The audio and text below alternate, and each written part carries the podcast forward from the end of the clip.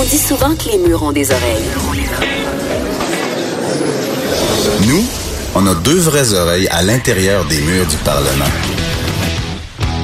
De 13 à 14. Là-haut sur la colline. Oui, donc on continue à la hausse sur la colline et euh, on poursuit avec Martine Desjardins, la chroniqueuse du Journal de Montréal. Euh, bonjour Martine. Bonjour. Bon, maintenant chroniqueuse, mais bon, euh, candidate évidemment très expérimentée de la de la politique. Donc, tu veux nous parler aujourd'hui ben, de la de la petite bombe politique de la semaine, le, départ de Catherine Fournier du Parti québécois. Oui, exactement. Un départ qui est quand même, euh, disons, euh, surpris plusieurs. Je dirais même euh, l'establishment du PQ s'y attendait pas du tout. Là. Vendredi dernier, il mettait une vidéo avec Mme Fournier en première parce qu'elle était porte-parole de la condition féminine au Parti québécois. Et lundi, donc, elle a annoncé qu'elle quittait parce qu'elle ne se reconnaissait plus dans ce parti-là. Bref, il faut croire que sa décision a été prise en 48 heures. donc, ça a été, ce fut assez rapide. Et euh, moi, j'ai voulu en faire une analyse plutôt, euh, je dirais, euh, générationnelle, parce que les gens, surtout les bébés boomers un peu plus vieux, ont l'impression qu'en fait, euh, c'est totalement impossible de comprendre cette décision-là. Alors que si on regarde sur l'angle générationnel, j'ai l'impression qu'on le comprend. en fait, c'est comme une ben décision un peu milléniale de dire ben, je... me retrouve plus, je m'en vais. dans, le fond, ce que tu faisais le parallèle avec euh, le, marché de l'emploi, parce que c'est vrai qu'on entend ça plus souvent. On dit maintenant nos employés, euh, tout va bien, et ils nous disent pas qu'ils sont qu'ils sont malheureux ou nécessairement qu'ils sont sous-payés. Puis ben un bon un bon matin, on apprend que euh, c'est terminé. Puis il euh, y a pas de y a pas de raison particulière. Puis on dit c'est c'est comme s'il y avait une espèce de de loyauté aux organisations. Dans ce cas-ci, on parle évidemment d'un parti politique, donc c'est supposé être très fort. Évidemment, c'est c'est c'est nos convictions, c'est nos principes qui sont qui sont en jeu. Et il euh, y, a comme une plus grande facilité à s'en détacher. Puis c'est vrai qu'avant c'était vu comme étant un geste extrêmement grave. Puis maintenant il y, a un autre regard, on dirait, des jeunes sur ce, ce genre de décision là. Mais totalement, puis on le voit, les jeunes sont de moins en moins, par exemple, enclins à prendre une carte de parti politique, à, prendre une carte de, de, regroupement, de groupe. Ils sont plutôt euh, volatiles, je dirais. C'est-à-dire ils ont toujours comme une conviction, une cause. On peut penser, par exemple, à l'environnement, ils vont la défendre dès et ongles. Mais de là adhérer à différents groupes qui portent leur cause, ils le feront pas nécessairement. Et euh, j'ai l'impression, en fait, que le, volte-face qu'on voit de Catherine Fournier, c'est un peu dans cette dynamique-là. C'est-à-dire que pour elle, la cause, elle le dit, l'indépendance, elle se rend compte qu'elle a défendue, elle y croit, elle y croit profondément, puis je la pense sincère dans cette vision-là. Sauf que pour elle, j'ai l'impression que l'organisation, euh, c'était plus ou moins important. C'est-à-dire que le parti politique, puis d'ailleurs, dans toutes ces entrevues, et de plus en plus, puis pas juste elle, on parle des partis politiques comme étant des groupes marketing un peu. Tu sais, c'est comme une marque de commerce. D'ailleurs, elle le disait, là, le PQ, la marque de commerce, ça fonctionne plus, les gens écoutent plus. Donc, j'ai l'impression que si on considère que un parti est comme une marque de commerce, à ce moment-là, on peut comprendre un peu plus sa, décision. Euh, je suis pas en train de dire que c'est une bonne décision. Tu sais, de ce que je disais dans mon texte notamment, c'est de dire euh, les jeunes, ils vont plus adhérer à différents regroupements ou différents partis ils veulent défendre leur cause. Le problème, c'est qu'ils sont incapables d'atteindre leur but ou leurs objectifs parce que ça prend des regroupements pour être capable de faire ça.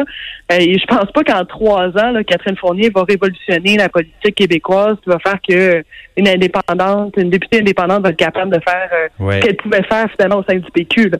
Ben ça, Martin, on, pourra peut-être y revenir dans quelques secondes, mais je me demandais, est-ce que est-ce que la, la, la, dynamique créée par les réseaux sociaux peut pas expliquer ça en partie? Je veux dire, maintenant, euh, sur Facebook, on peut rapidement avoir des, des, centaines, voire dans certains cas, des milliers de personnes en lien direct. Même chose avec euh, Twitter, avec Instagram. Mm-hmm. Et on a, on a l'impression que euh, on peut rejoindre facilement énormément de gens. On peut mobiliser, on peut s'exprimer.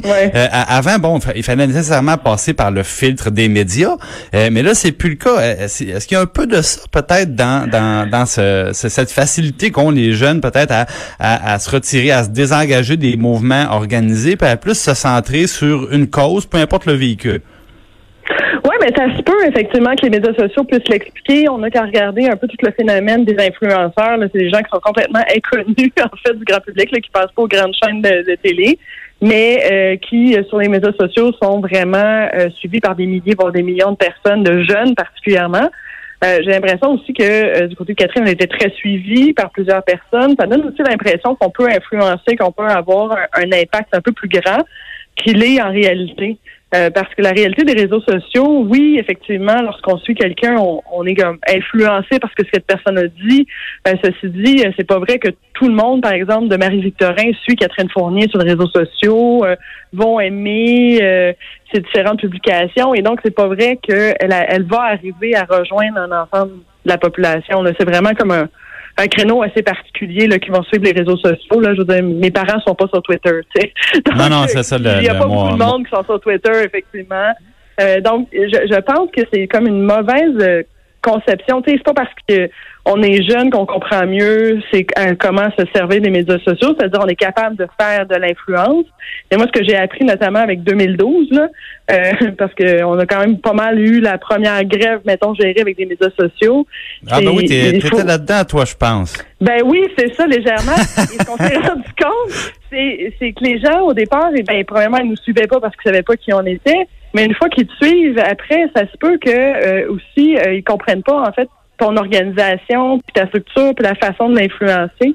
Donc, c'est comme une fausse. Tu sais, il y a plein de monde qui disait, je vais venir à la manifestation à telle place. Puis finalement, tu te ramasses deux personnes. Tu sais, donc, ouais, c'est ça.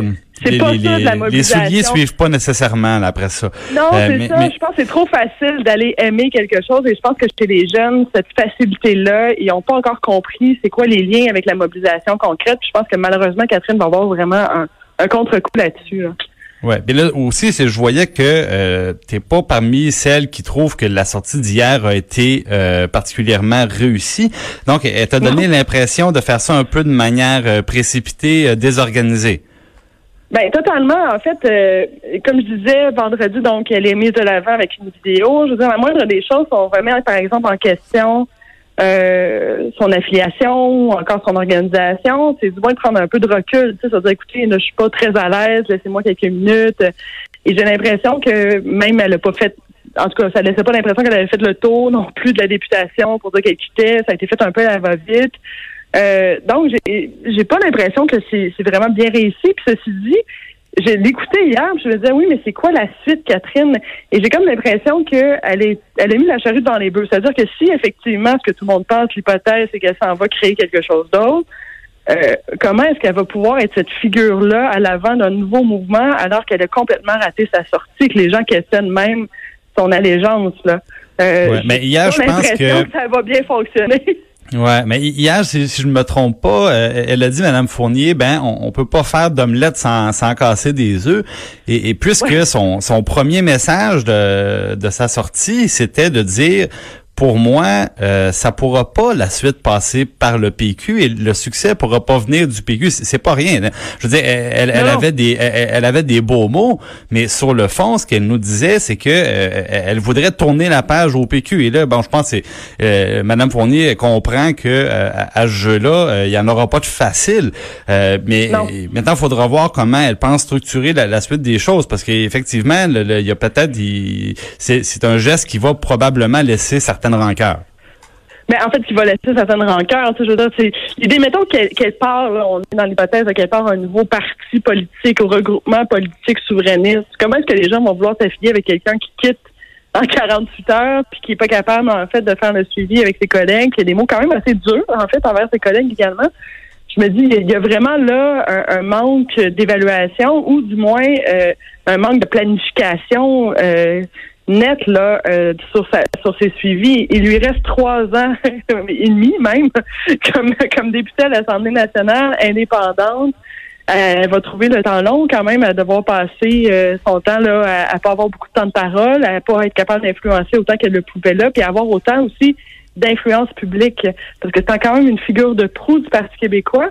Et là, elle va se retrouver là vraiment euh, dans la quatrième banquette arrière. Donc, euh, je, je, je, vois pas en fait comment est-ce que c'est un bon choix pour sa part. Elle aurait pu, à mon avis, décider de, de mettre l'épaule à la roue puis se concentrer sur les modifications à l'interne. Puis par la suite dire, mais écoutez, j'ai essayé de le faire, mais ça n'a pas fonctionné. Elle a plus peur d'avoir jeté la serviette puis se dire, bah, de toute façon, je sais que ça va pas fonctionner, c'est que je m'en vais. il, y a, euh, quand même là un, manque peut-être de maturité je dirais. Euh, en, terminant, Martine, tu connais bien euh, Paul Saint-Pierre Plamondon. Euh, tu as sûrement eu l'occasion de voir ce matin, bon, deux, deux employés du, du parti, ben, en fait pas du parti, là, des, des employés de l'aile parlementaire du Parti québécois plutôt, mhm. qui ont annoncé leur départ. Paul Saint-Pierre Plamondon, ce matin, qui publie un long texte dans lequel il se dit, dans le fond, plutôt d'accord avec Madame Fournier.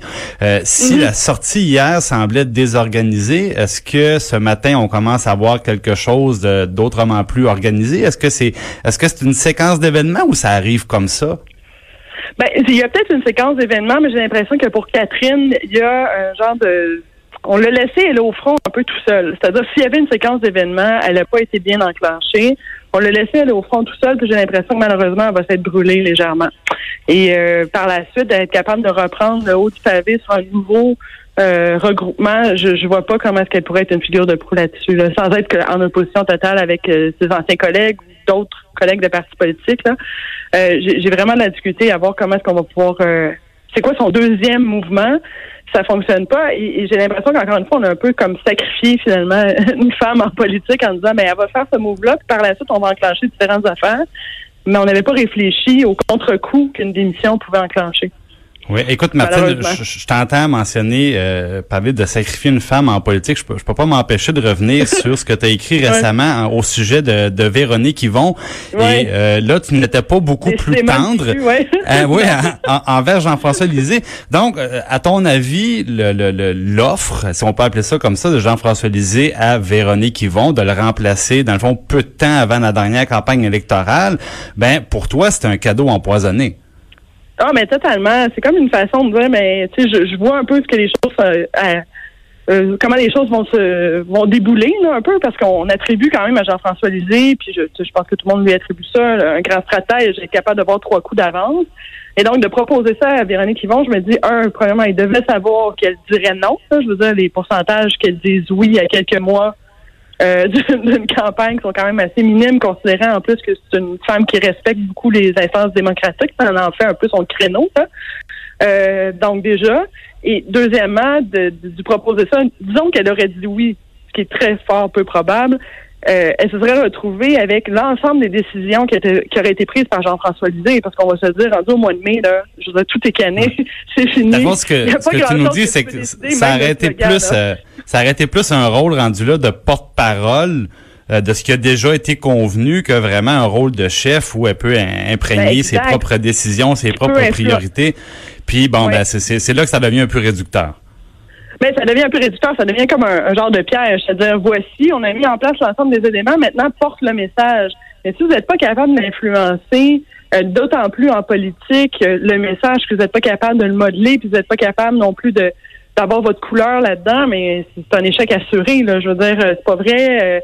Euh, qu'un porte-parole euh, politique peut euh, vraiment avoir autant cette influence-là. J'ai l'impression que c'est mal comprendre aussi des instances du PQ que de penser que ça aurait pu passer même à l'interne. Je pense qu'il y aurait eu tout un clash interne au sein des instances du PQ. Euh, donc, tu sais, au-delà ah, de la perception publique à l'interne, je suis pas sûr qu'il y aurait eu un mouvement qui aurait qui aurait apprécié cette situation-là. D'autant ah, ben, plus que c'est la deuxième course à la chefferie. Là. On, on, ne, on ne le saura euh, jamais malheureusement, mais euh, je te remercie beaucoup. Puis je suis convaincu qu'on va avoir la chance de, de, de reparler de tout ça. évidemment, le Parti québécois est toujours animé comme un, comme un village gaulois, donc sûrement qu'on qu'on y reviendra. Merci beaucoup, Martine. Certainement, avec grand plaisir. Merci.